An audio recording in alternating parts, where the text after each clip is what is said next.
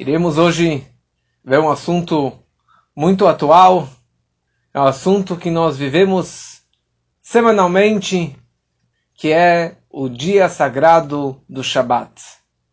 O dia do Shabat, nós descansamos no Shabat, nós reunimos a família no Shabat, comemos aquela comida deliciosa, fazendo parte desse dia tão sagrado, deste dia tão importante nós descansamos no Shabat.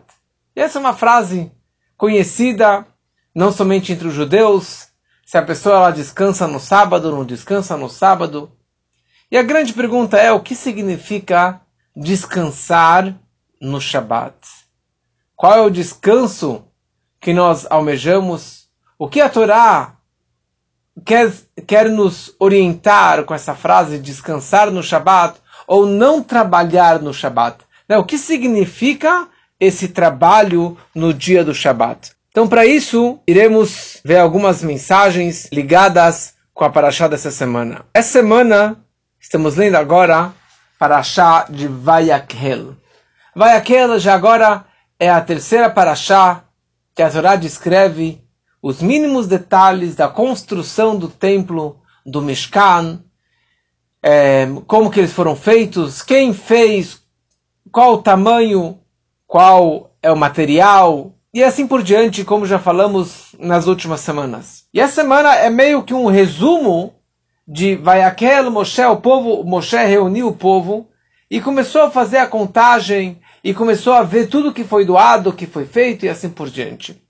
E a Torá descreve a seguinte frase: Vayakel Moshe et kol adad bnei Israel Moshe reuniu toda a comunidade dos filhos de Israel. Eles disse: Essas são as palavras que Deus ordenou para fazerem. Por seis dias trabalho será feito, será feito, mas o sétimo dia deve ser sagrado para vocês, um dia de completo descanso para Deus. Quem quer que faça trabalho nele será posto à morte.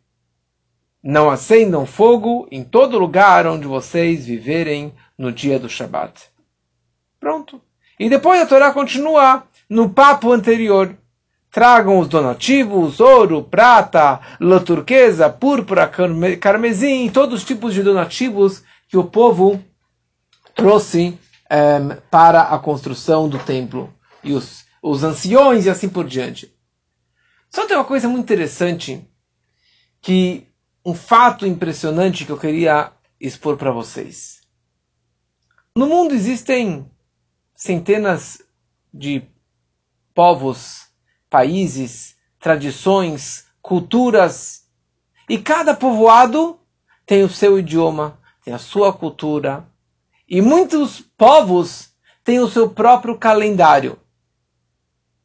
Então, o muçulmano tem o calendário dele, o o japonês tem um calendário dele, o judeu tem um calendário lunar, e assim várias e várias nações.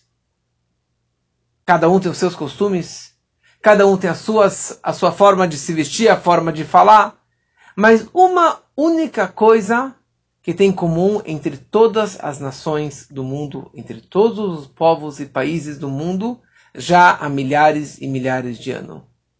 O dia da semana o dia da semana, hoje é segunda-feira, agora já está escurecendo, já está virando terça.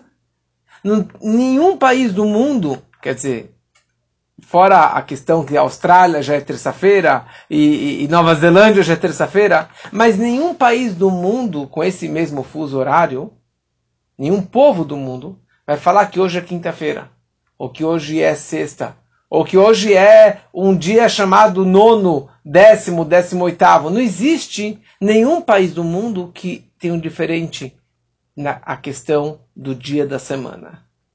E não tem nenhum povo que fale que os dias da semana são mais do que sete dias. Todas as nações do mundo concordam e celebram sete dias da semana. E é um fator interessante.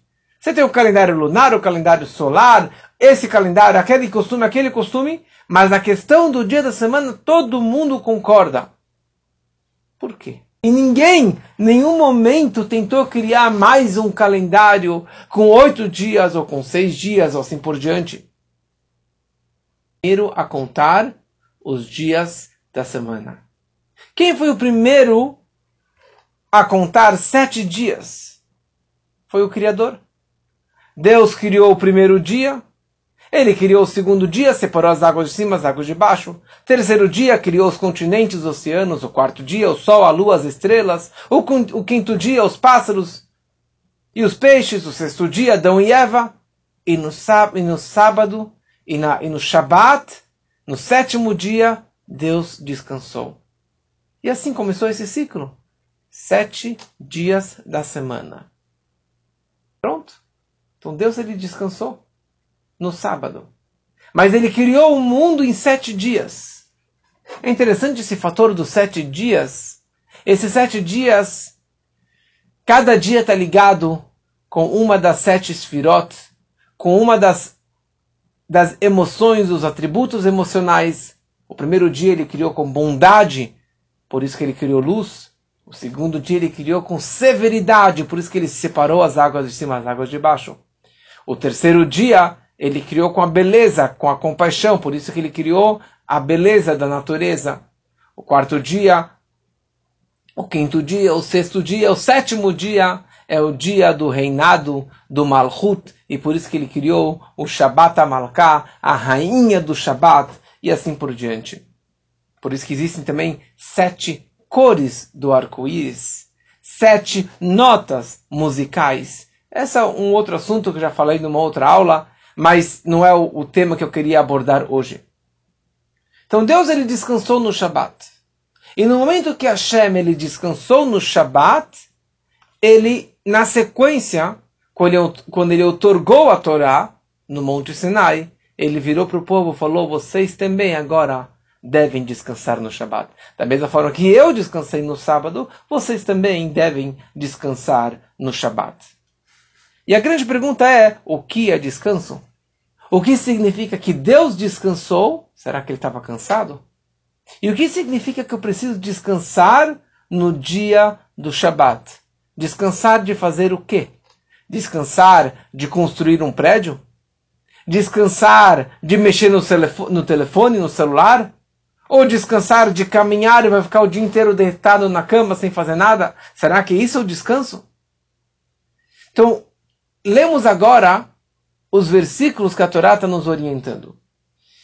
E a Torá coloca essa mitzvah de guardar o Shabat, de descansar no Shabat, de não trabalhar no Shabat, no meio das leis da construção do tabernáculo, do Mishkan, do templo móvel do deserto. Por quê? A ver uma coisa com a outra. Ele está nessa sequência da construção do templo e bem no meio ele fala Shabat, vocês descansam. Shabat vocês não trabalham. Qual é a ligação entre o Shabat e a construção do tabernáculo? Aparentemente, a ligação é: a Torá fala vocês devem construir o templo. Todos os dias Moshe e o povo inteiro estava construindo o templo, trazendo donativos para o templo. No dia do Shabat, tinham, precisavam parar de construir o templo. Ou seja, por mais e por quão importante e sagrado seja essa construção do templo, que era uma casa para Deus, que ali haveria a, a presença divina de uma forma revelada, com todos os objetos sagrados que tinham lá dentro, mas o Shabat é sagrado. O Shabat vocês não podem construir, vocês não podem acender fogo, vocês não podem montar nem mesmo a casa para Deus. Mas existe um outro lado nessa história toda. Tem um lado positivo também. Nós aprendemos dessa junção desses dois assuntos, Shabbat e o Mishkan, nós aprendemos o que é trabalho que a Torá está nos proibindo no Shabbat. Quais são esses trabalhos? De que forma eles podem ou não podem ser feitos no Shabbat? E essa é toda pergunta, o que significa realmente um trabalho que a Torá está nos proibindo que façamos no dia do Shabat? Pergunta para qualquer pessoa, o que você trabalha? Eu sou arquiteto, eu sou engenheiro, eu sou cozinheiro, eu sou dona de casa, eu sou motorista, sou motorista de Uber de 99. Ele está fazendo alguma coisa, algum esforço físico. Ou ele está criando alguma coisa, está desenvolvendo alguma coisa, uma coisa profissional. Ele está fazendo dinheiro. Uma coisa que exerce os músculos, que ele está realmente carregando, levando para cima, levando para baixo. Alguma força física. Então, aparentemente, isso que significa trabalho. Agora, apertar um botão, isso não é trabalho. Isso não é esforço físico. Eu não me, me canso apertando um botão do elevador ou o botão do celular. Isso para mim não é trabalho. Isso aqui não é esforço. Usar o iPhone, o, o computador, acender a luz. Isso aqui não é, não é trabalho. Isso aqui não é esforço. É muito mais trabalhoso e muito mais esforço você caminhar meia hora ou uma hora até a sinagoga no Shabat. É muito mais trabalho. Você mora no 25 andar, você subir 25 andares a pé de escada. Seria muito mais fácil você entrar no elevador, apertar o botão e pronto. Você não fez nenhum esforço. Você não fez nenhum, nenhum trabalho. Opa, mas isso a gente não faz no Shabat? No Shabat, a gente não anda de elevador. No Shabat, nós não andamos de carro. No Shabat, não podemos carregar muitas coisas na rua, dependendo aonde. Então, por que não? Eu não estou me esforçando, eu não estou trabalhando, é muito mais trabalhoso andar uma, duas horas até a sinagoga, até a casa dos meus pais. Subir tantos andares a pé. Fato que a Torá colocou a proibição de trabalhar no Shabat no meio das leis do templo, a Torá está nos ensinando com isso é trabalho. Você quer saber o que significa trabalho? Quais são os trabalhos que você não pode fazer? Exatamente todos aqueles trabalhos que foram necessários para a construção do templo móvel do deserto, do Mishkan. E os sábios sentaram e enumeraram quantos trabalhos era necessário para construir as paredes. Então você tem que cortar a lenha, você tem que lixar, você tem que pintar, você tem que escrever ou apagar. Para fazer as cortinas, você tem que tosquiar, você tem que tingir a lã, você tem que cortar a lã, você tem que pentear a lã, você tem que fazer vários tipos de tranças e de nós, atar um nó e desatar um nó. São do couro para fazer as cortinas que eram que ficavam em cima do templo, que era feito de lã, que era feito de couro de animal. Então você tem que caçar o animal, abater o animal, tirar a pele do animal, curtir o couro, cortar em tiras, fazer as marcas, escrever. Então tudo são trabalhos proibidos. Precisavam dos pães, o shulchan para a mesa dos doze pães. Então você precisa, você não pode arar, você não pode semear, você não pode regar, colher, moer, peneirar, jogar para cima, separar os grãos, fazer a massa, fazer o pão, assar o pão, tirar do forno. São trabalhos necessários para ter um pão para colocar na mesa do templo. Então, os sábios, eles foram enumerando e chegaram no número 39 como o Talmud escreve, são 40 menos 1. São 39 trabalhos proibidos no Shabat para construir o templo. Consequentemente, nós, no Shabat, também temos 39 trabalhos proibidos para serem feitos no Shabat. Ou seja, são trabalhos que você está criando algo novo. Que você está fazendo algo. Mas você fala, mas Tá, mas tem coisa que eu não trabalho e não estou fazendo nada de especial. Um desses trabalhos é acender o fogo. Então, esses trabalhos têm os avot e os tuldot. Tem o trabalho principal, o original, digamos assim, e tem suas ramificações, tem os seus derivados. Tudo aquilo que é derivado desse trabalho original e principal também é proibido. Então você não pode arar rasgar, construir, escrever, acender fogo e assim por diante. Então, qualquer derivado do fogo é considerado um trabalho de acender fogo no Shabat. Então, se eu aperto um botão do celular, eu estou criando uma energia. Eu estou criando um canal de energia nova. Eu estou apertando o botão, eu estou conectando a fiação.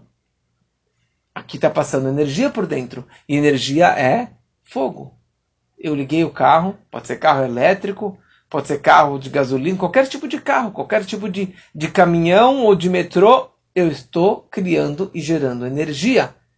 Então tudo isso é proibido no dia do Shabat. E esses são os trabalhos proibidos. Não tem nenhum trabalho de você caminhar. Você pode caminhar à vontade. Porque trabalho não é transpiração. Não é o trabalho e esforço físico. Não é isso que a Torá está falando que você deve descansar no Shabat. Descansar significa deixe de trabalhar, de criar qualquer uma desses 39 trabalhos proibidos no Shabat. E aí tem o um código inteiro de leis descrevendo quais são os 39, quais são as ramificações, o que é permitido e o que é proibido e assim por diante. Não vou dar aula agora das Ilchot Shabbat, das leis do Shabbat, que é realmente um tratado muito complexo e muito é, longo. Aliás, se alguém quiser escutar aulas sobre o Shabbat, ano passado ou retrasado, acho que foi retrasado, no começo da pandemia, eu fiz um curso sobre o Shabbat. É, pode entrar no meu SoundCloud, que ali tem um playlist chamado Shabbat, e tem lá umas 10 aulas explicando várias e várias ideias da importância dos costumes do dia do Shabbat. Ok, então nós aprendemos as proibições do Shabbat, dos trabalhos que eram feitos no Mishkan, no templo no templo móvel. E a pergunta é, por que você aprende isso bem do Mishkan? A Torá não poderia falar explícito, olha, esses são os trabalhos e ponto final. Ou poderia aprender de uma outra ideia. Porque a Torá realmente aprende e faz essa comparação bem do Shabat com as proibições do Mishkan. Aqui, na verdade, está explicado na mística, na Hassedut, que por um lado o Mishkan do Mishkan, nós aprendemos quais são essas leis, ou seja, ele é a fonte dessas leis dos trabalhos proibidos. Mas por outro lado, o Mishkan ele é o objetivo de todo o trabalho. Não somente desses trabalhos, mas do meu trabalho, do teu trabalho, de toda a humanidade, todo o nosso trabalho era concretizado através desse Mishkan. Porque Deus ele falou, "Ve'asuli migdash ve'shachante betocham." Façam para mim um santuário e eu vou pairar dentro de vocês. Um santuário, eu vou pairar dentro de vocês, dentro de cada um e um. Cada pessoa tem seu microcosmo e seu micro mishkan dentro de si, que o nosso propósito é você trabalhar com o seu pequeno santuário, a sua alma judaica que você tem aqui dentro. E mais ainda, o nosso propósito e o propósito da criação do mundo, do universo, é para construir um santuário para Deus. Não em Jerusalém, mas aonde você se encontra. No teu país, na tua cidade, no teu meio ambiente, com a tua família, o teu propósito de existência é construído para Deus uma morada aqui embaixo. Para que Deus possa estar revelado na tua vida para que Deus possa estar revelado na tua família, no teu meio ambiente, da forma que você fala, que você se comporta, que você seja realmente um embaixador de Deus, que você seja um representante da palavra de Deus, e para que em algum momento Deus possa estar revelado aqui embaixo, totalmente confortável. Da mesma forma que em casa você chega, você troca de roupa, você fica descalço, você fica à vontade, esse foi o grande propósito da criação do universo. Kadosh Liot Deus queria ter uma morada aqui embaixo, neste mundo mais baixo, mais profano, mais escuro, mais inferior. Esse é o nosso propósito aqui embaixo. Transformar esse mundo para que seja realmente o palácio de Deus. Isso será revelado na prática só quando Mashiach chegar, que seja muito em breve. Mas esse que é o nosso trabalho aqui embaixo. Então as mitzvot foram dadas para tra que trabalhemos nesse mundo, para que possamos refinar este mundo, para ser cada vez mais refinado e mais elevado e mais santificado. E por isso, a Torá ordena que devemos descansar no Shabat. Mas antes disso, a Torá fala Sheshet Yamim Tavod Ve'asita Kol Melachtecha. Nós falamos aqui no Kiddush. Seis dias você deve trabalhar. Seis dias você deve trabalhar. É uma mitzvah, é uma ordem, uma obrigação do homem e mulher, do ser humano, trabalhar seis dias. Esse é o nosso propósito. Por essa razão, a reza durante a semana é mais curta do que o Shabat. O estudo é mais curto. As nossas obrigações são, men são, são menores do que no dia do Shabat. Porque Deus falou, você tem que trabalhar, e por isso eu te ordeno menos coisas do que no dia do Shabat. E qual é o nosso propósito no trabalho? De ser sapateiro, carpinteiro, arquiteto, engenheiro, médico, cada um na sua? Para que que em todos os seus caminhos, em qualquer caminho que você, pessoa física particular, leve, você possa reconhecer que existe um Criador e agradecê-lo por tudo aquilo que você tem. No seu dia a dia, você seja honesto nos trabalhos, que você seja honesto com seus clientes, seja honesto com Deus, que você dê o dízimo, ou mais do que o dízimo, que você reze todo dia com minyan, ou pelo menos coloque o tefilim de manhã, faça as rezas e seja uma pessoa que esteja representando a bondade, que esteja representando eh, a presença divina e não o oposto, e não negando e fazendo Hilul Hashem e profanando o nome de Deus. Mas aqui nessa semana, no segundo versículo da, da Parashá, a Torá descreve uma frase diferente. Sheshet Yamim Tease Melacha. Tease, com a pontuação Ei com o Tsere. Tease significa o trabalho será feito. Trabalho será feito. Se a Torá quisesse ordenar Yamim Ta'avod, seis dias trabalhe, é uma ordem, a Torá falaria Sheshiramim ta'ase melacha. Com patach ou com kamatz, ta'ase, faça o trabalho. A Torá fala, seis dias o trabalho será feito. O trabalho será feito por si só. Por quê? Porque essa é a mensagem que a Torá está nos falando. Você tem que trabalhar seis dias. Mas você tem que trabalhar de tal forma que o trabalho será feito será feito automaticamente. É um trabalho que você vai fazer, você vai se envolver, você vai ganhar dinheiro, mas não de tal forma que essa é a única esperança da sua vida e que tudo, todo o seu objetivo da vida do dia é trabalhar. Money, money, money. Time is money. Tudo é dinheiro. Não. Você tem que fazer de tal forma que seja TAC, o trabalho será feito. Ou seja, você não tem que mergulhar sua cabeça, suas emoções, tua alma divina, tua alma animal, tudo, todo o seu ser naquele trabalho. Tem que ter a tua cabeça e o teu coração puro para servir a Deus, fazer uma reza correta, estudar mais Torá, ter uma fé mais profunda. A tua cabeça tem que estar disposta e disponível para servir a Deus e para fazer a coisa correta como é conhecida a história de um Hassid, de um discípulo, de um discípulo do Rebbe Maharaj, do quarto Rebbe. Ele trabalhava com galochas, com botas para para chuva, e ele para lama, e ele certa vez chega para o Rebbe, para o seu mestre, e começa a falar que a fábrica das botas está vendendo muito e que a bota é assim, a bota dessa cor, desse produto, de borracha, daquele material, e começou a entrar nos mínimos detalhes para explicar para o Rebbe o quão grandiosa era a sua fábrica, a sua indústria. O Rebbe virou para ele e falou: Olha, eu conhecia pessoas que colocavam os pés nas galochas, mas eu nunca vi alguém que coloca a cabeça dentro das galochas. Ele estava imerso com a cabeça dentro da galocha. Você tem que trabalhar, tem que fazer seu trabalho, mas que seja TAC. TAC, ou seja, no automático. Vou contar uma história de um grande Hassid do Alter Ebe. Óbvio que está muito distante da nossa realidade viver dessa forma, mas para que só entendemos que existiam pessoas que viviam dessa forma. Tinha um grande Hassid que chamava Benjamin Kletzker.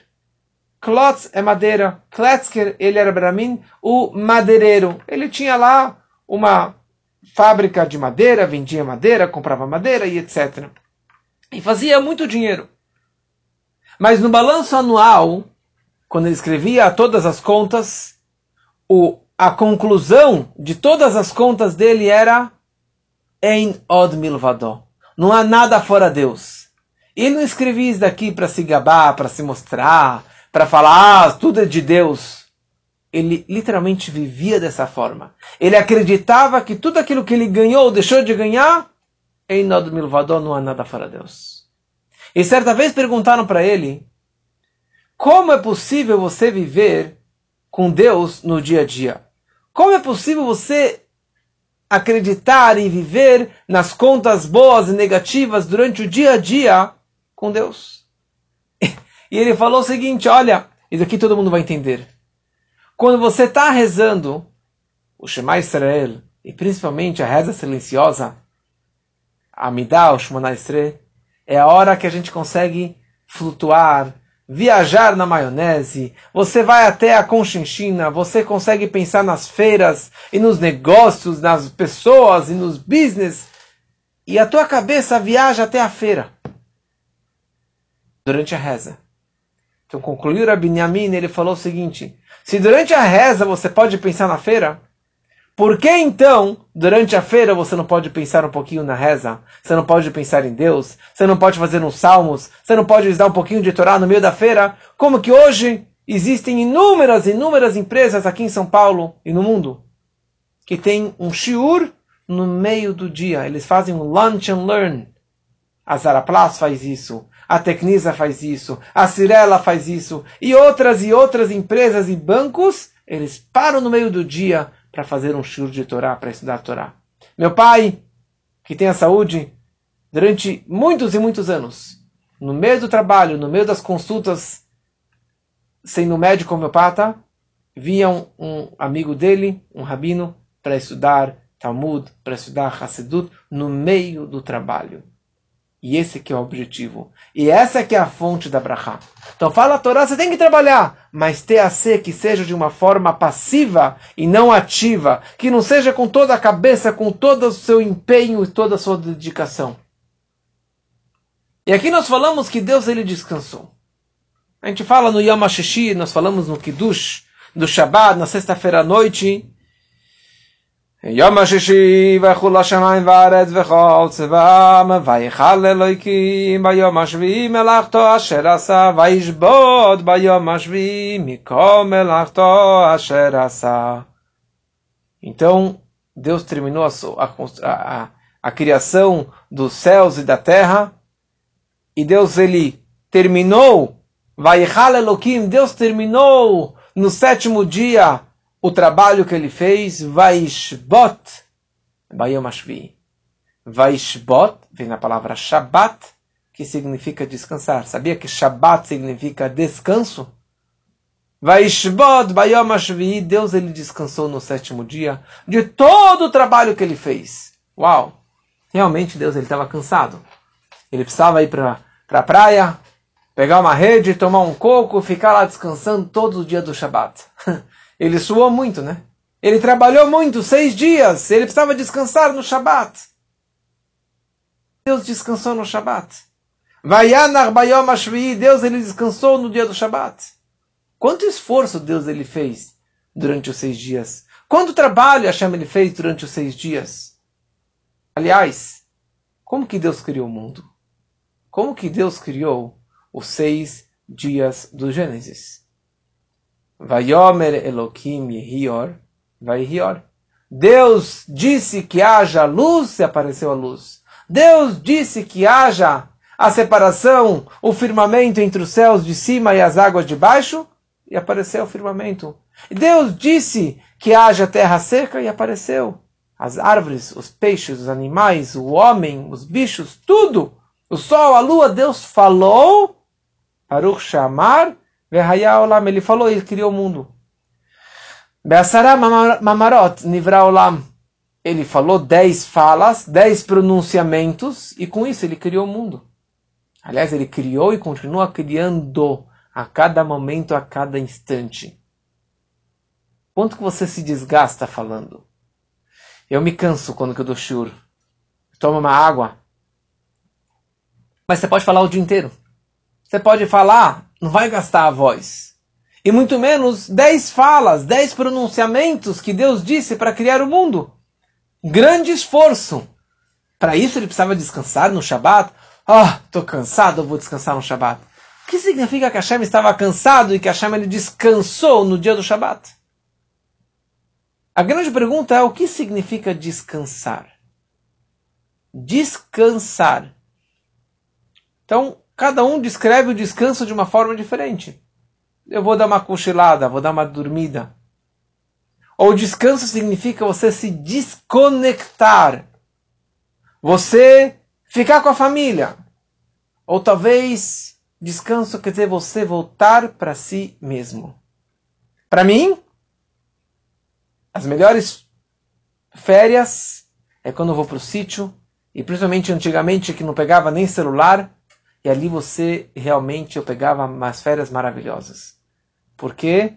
Porque ali eu estava descansando, estava dormindo melhor, estava curtindo a família, estava sem o celular, sem os afazeres do dia a dia. Mas o maior descanso é o dia do Shabat. O maior descanso significa não quantas horas de sono você vai dormir, 10 horas, 15 horas você vai ficar dormindo, não somente que você vai descansar a cabeça, a cuca, mas descansar significa algo muito mais profundo. O descanso significa eu quero chutar tudo. Né? As pessoas falam, eu quero quebrar esse celular, eu quero quebrar o computador, eu quero viajar para a lua para me desapegar de tudo. Qual a ideia? Eu quero voltar para mim mesmo. Porque o dia todo, a semana toda, eu estou falando com outras pessoas, pagando contas, recebendo dinheiro de outros, fazendo coisas para os outros, vendo as notícias dos outros, me vestindo para me expor para os outros, ou trabalhando mesmo para mim mesmo. Eu estou fazendo coisas, estou criando coisas, eu estou cozinhando, eu estou construindo. Tudo que seja fora de mim. Com o trabalho, com o meio ambiente, com a rua, com a política, com tudo. E agora eu quero descansar. Descansar significa eu quero voltar para minha essência, para minha pessoa, nada a ver com ninguém, com nada mais. Um verdadeiro descanso é quando você desliga tudo aquilo que está ligado durante a semana. Você desliga o celular, você desliga o computador e você desliga todo o seu meio ambiente. Você deixa de se dedicar pelos outros, você vai se dedicar para si próprio. Isso é o verdadeiro descanso.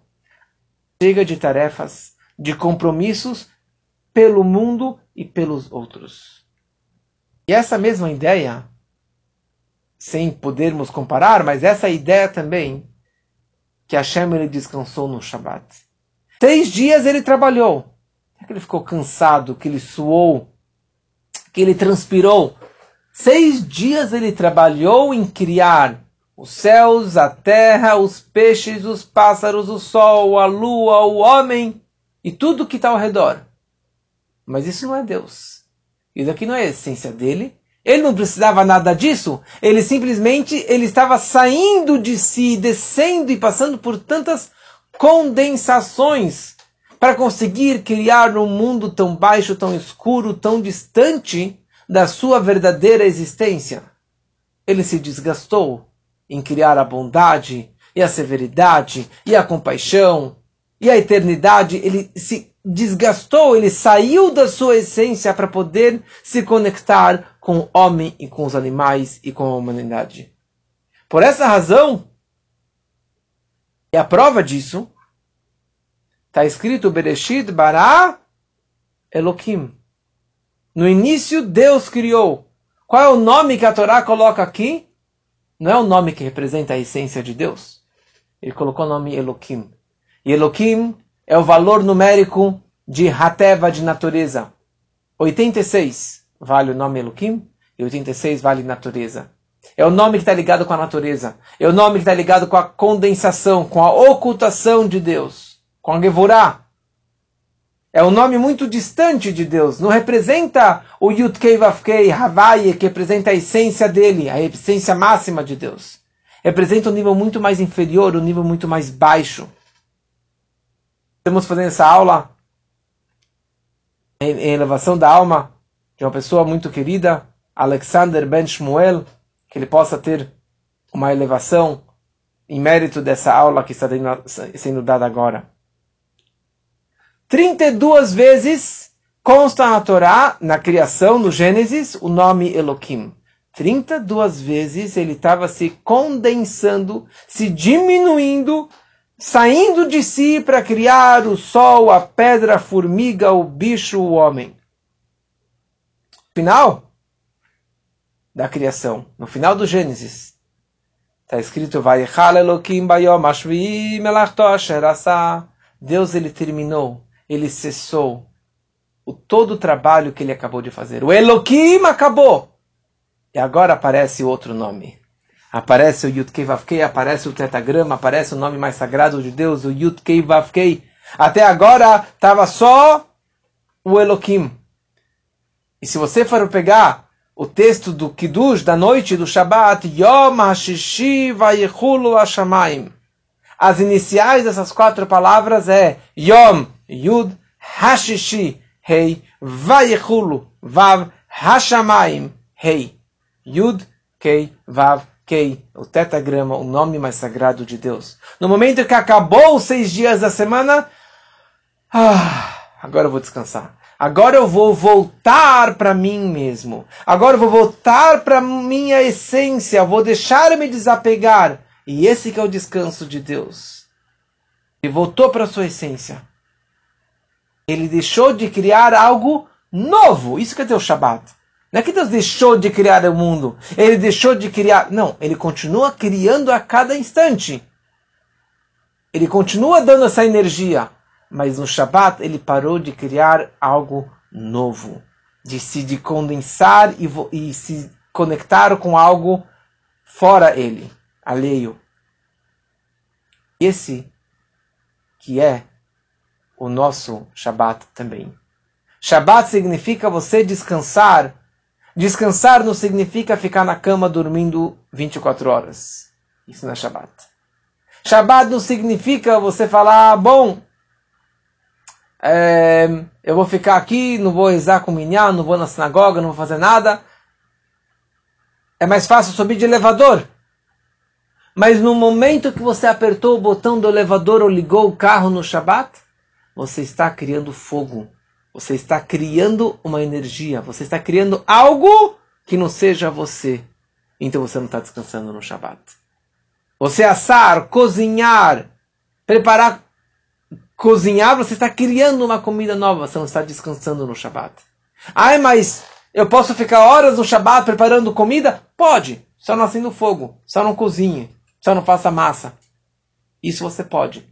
Porque é isso que a Torá determinou que é descanso. Ah, mas é muito mais esforço você subir 25 andares ou andar duas horas a pé para a sinagoga. Tudo bem, é um esforço, mas não é trabalho do Shabat. Porque você não está criando nada. Você não está fazendo nada. Você está consigo mesmo. Aliás, é um momento de meditação. Você está caminhando, um momento para você pensar no dia a dia. Você está criando músculos, mas você não está criando nada ao caminhar e subir tantos andares. Isso não é Shabat. O Shabat significa você voltar para si mesmo. Como que uma senhora que não guardava nada, totalmente assimilada, ela me falou: o Shabat é a coisa mais sagrada. É o momento mais puro e mais sagrado. E quão belo é o judaísmo, e quão sábio é Deus que falou: Shabat, não trabalhe. Shabat, o que, que você faz? Você reúne a família na mesa do Shabat. Você, a mulher acende as velas antes do Shabat. faz o kiddush, come a halá e aquelas iguarias, aquela comida deliciosa do Shabat, simplesmente sentar na mesa, colocar o papo em dia, reunir a família ao redor da mesa do Shabat. Isso que é Shabat. Momento tão prazeroso, voltar para si, voltar para os seus queridos e não ficar no celular, no joguinho, no computador, no trabalho, no banco, no dinheiro. Tudo isso aqui é proibido no Shabat, porque isso tudo interfere no voltar para si, interfere na santidade do Shabat, no descanso do Shabat. E é isso que, na verdade, a Torá está nos ensinando. Volte para si. Ah, é difícil fazer tudo? Tudo bem. Aprimore. Próximo Shabat está chegando agora, sexta-feira à noite. Tome uma decisão. Esse Shabat vai ser diferente do que sempre fiz. Nesse Shabat, eu não vou mexer no celular. Nesse Shabat, eu não vou trabalhar. Nesse Shabat, eu não vou assistir televisão. Não vou mexer em dinheiro. Alguma coisa melhore para você lembrar que é Shabat. E dessa forma você vai sentir essa santidade. Eu gostaria de contar duas histórias para ilustrar essa ideia do Shabat. Uma história ligada com a Rebetzin Hayamushka, esposa do Rebbe, que essa semana vai ser o aniversário dela. Ela sempre muito recatada, ela ia até o museu, museu não, até a biblioteca pública lá no Brooklyn, e a responsável para a biblioteca pediu a carteirinha dela. E ela deu a carteirinha e estava lá o nome dela, Schnerson. Ela perguntou, What is your um, connection with the Rabbi Schnerson? Com o Rebbe de Lubavitch, falou, é meu marido. Ela falou, eu estou muito chateada com o seu marido. Falou, por quê? Eu sou estéreo, não tenho filhos há muitos anos. E dois anos atrás, com muita coragem, eu escrevi para o seu marido eu pedi uma bênção para que eu pudesse ter filhos. E o Rebbe falou para mim que eu acendesse as velas do Shabat. Desde então, eu acendo as velas do Shabat. E nada de filho. Então estou indignada que eu ainda não tive filhos. Estou indignada com seu marido. A Revitzin pensou, pensou e falou: Você acende as velas no Shabat. Tá. Me fala uma coisa: que horas você acende essas velas? Falou: Ah, quando meu marido chega do trabalho. Que horas ele chega? Ah, lá pelas oito da noite. No inverno, como agora, já é no meio do Shabat, já passou duas, três horas do Shabat. E a Rebbetzin falou para ela, olha, você está acendendo no Shabat, você está acendendo as velas, transgredindo e quebrando a santidade do Shabat. Então não vale nada, e pelo contrário, você está indo contra essa transmissão de energia. Faça isso, e você vai testemunhar o milagre. Dito e feito. Próxima sexta-feira ela acendeu na hora correta, antes de entrar o Shabat, antes do escurecer, e dez meses depois ela teve seu primeiro filho. Essa é uma história que nos ensina que a mulher tem que acender as velas, sim, mas tem que acender na hora certa, antes do escurecer, antes de entrar o Shabat. É melhor não acender de noite do que acender de noite, transgredindo, quebrando essa energia. É que nem é melhor não fazer kiddush do que fazer com kiddush com vinho não kasher, ou com machalá não kasher. Você está quebrando essa energia. Uma outra, uma outra história que já contei várias vezes, mas só para é, demonstrar novamente o descanso do Shabat, é, tinha um, um grande empresário americano, David Solomon, que ele tinha muitas empresas e helicópteros e, e carros em Mercedes, uma, um, um trilhardar. Ele tinha sua mansão, ele tinha uma filha única, querida e amada, e ele sempre sonhava pela herança que ele iria passar para ela e os netos que ele iria curtir com essa filha. Bom, quando ela cumpriu seus 17 ou 18 anos, ele deu um carrão para ela, ela foi festejar com os amigos, bateu o carro e machucou foi levada de ambulância para um dos melhores hospitais de Nova York e ela estava assim por um fio. entre a vida e a morte. Ele, desesperado, pegou o helicóptero, viajou até o, até o, até o hospital para ficar do lado da filha, no leito da morte. Já não sabia mais o que fazer, falou: todo o dinheiro que eu tenho não serve para nada, porque eu não consigo salvar a vida da minha filha. Ele não era muito religioso, pelo contrário. Não acreditava muito nas coisas. Mas em algum momento ele recebe um telefonema de um sócio dele de Nova York e fala: Olha, escuta uma coisa. E um grande rabino, um grande líder espiritual, que se chama o de Lubavitch, e ele é conhecido que ele tem a chave da salvação, de milagres e maravilhas que ele já fez e faz e continua fazendo mesmo hoje em dia. Tal, ia até o Rebbe e pediu uma bênção pela tua filha. Falou, imagina, eu estou aqui com os maiores experts, maiores professors e doctors, melhor hospital, nada consegue, o que, que um rabbi consegue fazer? Falou, olha, você não tem nada a perder. Ela já está indo. Talvez ele consiga salvar a sua filha. Bom, ele foi até o Rebbe, ele viaja, chega lá na, na fila dos dólares que o Rebbe distribuía aos domingos, e ele todo orgulhoso, cheio de si, o dono da verdade, do dinheiro, ele chega para o Rebbe e fala, Rabbi, I give you $20,000 if you save my daughter's life. O Rebbe olhou para ele com um sorriso, aquele sorriso lindo do Rebbe, e falou, olha, keep Shabbat and you're gonna save your daughter. Guarde o Shabat.